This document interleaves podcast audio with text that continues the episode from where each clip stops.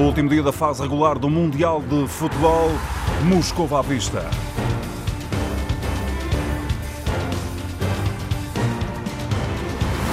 Paulo Sérgio. Moscou à vista, dia 15. O vírus que afeta os campeões mundiais apanhou a Alemanha. No século XXI, só o Brasil, em 2006, conseguiu passar a fase de grupos. Todos os restantes campeões do mundo no Mundial seguinte só fizeram os três jogos da primeira fase. Desta vez, os alemães foram derrotados pela Coreia do Sul, quando precisavam de ganhar, e até acabaram no último lugar do grupo. Imagine-se, foi a primeira vez em 19 participações que a equipa da Alemanha não passou a fase de grupos. Rui Malheiro, bom dia. O que se passou dia, com a Mannschaft? A máquina gripou, é isso? É, a fiabilidade acabou por eh, se tornar demasiado previsível. Foi, foi isso que, que aconteceu. E a máquina, como tu disseste, eh, gripou completamente. Aquilo que me parece, eh, e diria que há três prismas de, de análise que creio que são determinantes para, para explicar este insucesso da Alemanha. O primeiro é claramente uma, uma falha total a nível da, da eficácia. Faltou consistência, se quisermos, em zona de definição, e a prova disso, até se recorrermos a dados estatísticos, percebemos, porque a Alemanha fez 24 remates por jogo, dividindo pelos, pelas três partidas, destes só 7 foram enquadrados e acabou por marcar por jogo, e acabou só por marcar dois golos, e ambos no, no, no jogo da, da segunda jornada. Depois, também me parece que este Mundial está particularmente castigador para quem, para quem adota, se quisermos, planos de jogos mais ousados, porque os tornam claramente mais falíveis, porque as equipas expõem mais. E aquilo que se notou é que esta Alemanha foi muitas vezes superada no momento de transição defensiva. Foi uma equipa muito frágil no momento de transição defensiva. Ou seja, convém haver um bloco mais baixo em todo, para toda a gente, é isso? Não, aquilo que me parece é que há, convém manter-se estes planos ousados, porque também fazem falta a este, a este, a este Mundial. Agora, uh, convém também saber ser equilibrado. E neste caso, a Alemanha nunca conseguiu ser equilibrada, porque no momento de reação à perda, por exemplo, nunca foi a Alemanha que nós vimos e foi sobretudo uma equipa que se tornou completamente partida. E depois o terceiro ponto, há claramente equívocos do ponto de vista das opções de Joaquim Löw. Nós aqui já tínhamos tocado várias vezes no caso de Leroy Sané, era um jogador que fazia falta nesta seleção para trazer algo diferente, se quisermos, para ser um jogador a partir dos corredores laterais a criar desequilíbrios, para abrir um pouco o jogo em determinadas situações e depois houve erros de casting. A insistência em Kedir é claramente um erro de casting, do meu ponto de vista, Ozil, que é um jogador que eu aprecio bastante, mas que passou completamente ao lado deste Campeonato do Mundo. Luís, deixa-me também introduzir aqui o Brasil, continua a subir de rendimento, frente à Sérvia ganhou e jogou o suficiente num jogo tranquilo, num excreto em que a grande figura não é Neymar, é sim Felipe eh, Coutinho. Luís Cristóvão, vamos à análise primeiro à Alemanha, uma pincelada rápida e depois uma opinião tua sobre este Brasil. Sim, a Alemanha, creio que a questão do, dos equívocos de, de Joachim Low é, é, bem clara. Werner falha como ponta de lança desta seleção alemã, portanto ele tem que recorrer a Gomes nos momentos em que eh, procura ter mais eficácia dentro da área. Quando esteve para não o levar. Exatamente, e assim é uma equipa que consegue 43 remates dentro da área no, no total dos três jogos, ou seja, ontem faz 20 remates dentro da área contra a Coreia do Sul e não marca nenhum golo. Portanto, aqui assim mostra-se bem que houve um problema na, na questão da finalização para um, para um, conjunto alemão que ofereceu o Mundial mais ingrato de sempre ao Toni Kroos, que é um jogador que acaba por ser o que está ligado aos melhores momentos da Alemanha, mas também sempre muitas vezes associado aos golos sofridos do, do, do seu, da sua equipa e, portanto, sai, sai deste Mundial da Rússia com uma carga negativa que provavelmente ele não merecia. Em relação ao Brasil, é verdade que ao destacares Coutinho, creio que tocas no, no elemento sem dúvida. Que creio que é uh, essencial nesta equipa brasileira. De facto, este Brasil, nestes três jogos, é a equipa de Felipe Coutinho.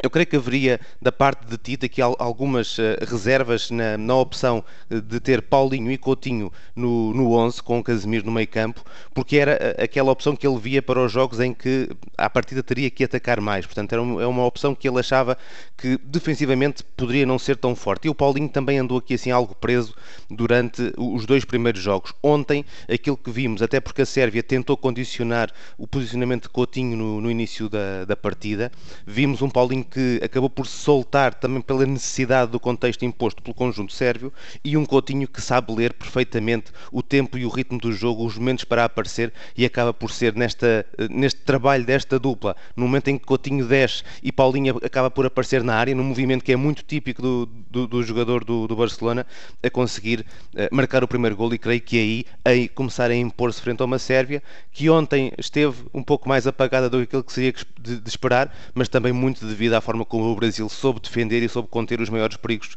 da, dos sérvios. Milinkovic-Savic desapareceu um pouco do jogo uh, do conjunto sérvio e creio que devemos também destacar a presença no jogo de Fagner e Felipe Luís dois laterais que foram para a Rússia para ser uh, suplentes à partida, portanto a, a expectativa era que jogassem e vão jogar muito, muito pouco ou nada.